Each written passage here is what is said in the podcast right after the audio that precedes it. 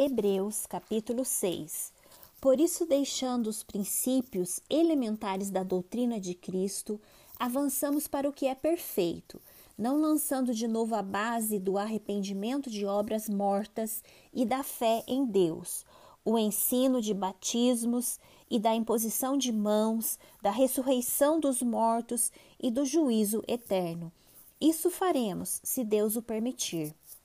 É impossível, pois, que aqueles que uma vez foram iluminados, provaram o dom celestial, se tornaram participantes do Espírito Santo, provaram a boa palavra de Deus e os poderes do mundo vindouro, e caíram, sim, e impossível outra vez renová-los para arrependimento, visto que de novo estão crucificando para si mesmos o Filho de Deus e expondo-o à zombaria porque a terra que absorve a chuva que frequentemente cai sobre ela e produz plantas úteis para aqueles que a cultivam, recebem bênção da parte de Deus.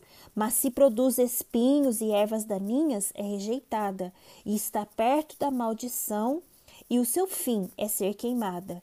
Quanto a vocês, meus amados, ainda que falemos desta maneira, estamos certos de que coisas melhores os esperam, coisas relacionadas com a salvação.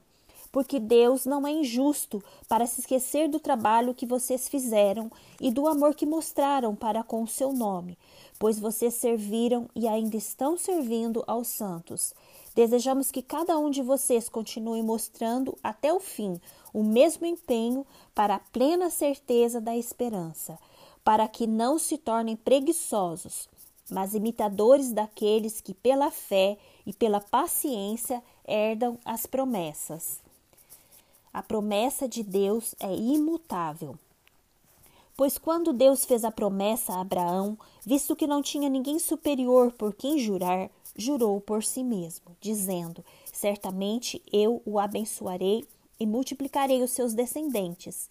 E assim, depois de esperar com paciência, Abraão obteve a promessa porque as pessoas juram pelo que lhes é superior, e o juramento, servindo de garantia, põe fim a toda discussão. Por isso, Deus, quando quis mostrar com mais clareza aos herdeiros da promessa que o seu propósito era imutável, confirmou com o juramento. Ele fez isso para que, mediante duas coisas imutáveis, nas quais é impossível que Deus minta, nós que já corremos para o refúgio, tenhamos forte alento para tomar posse da esperança que nos foi proposta. Temos esta esperança por âncora da alma, segura e firme, e que entra no santuário que fica atrás do véu, onde Jesus, como precursor, entrou por nós tendo se tornado sumo sacerdote para sempre, segundo a ordem de Melquisedeque.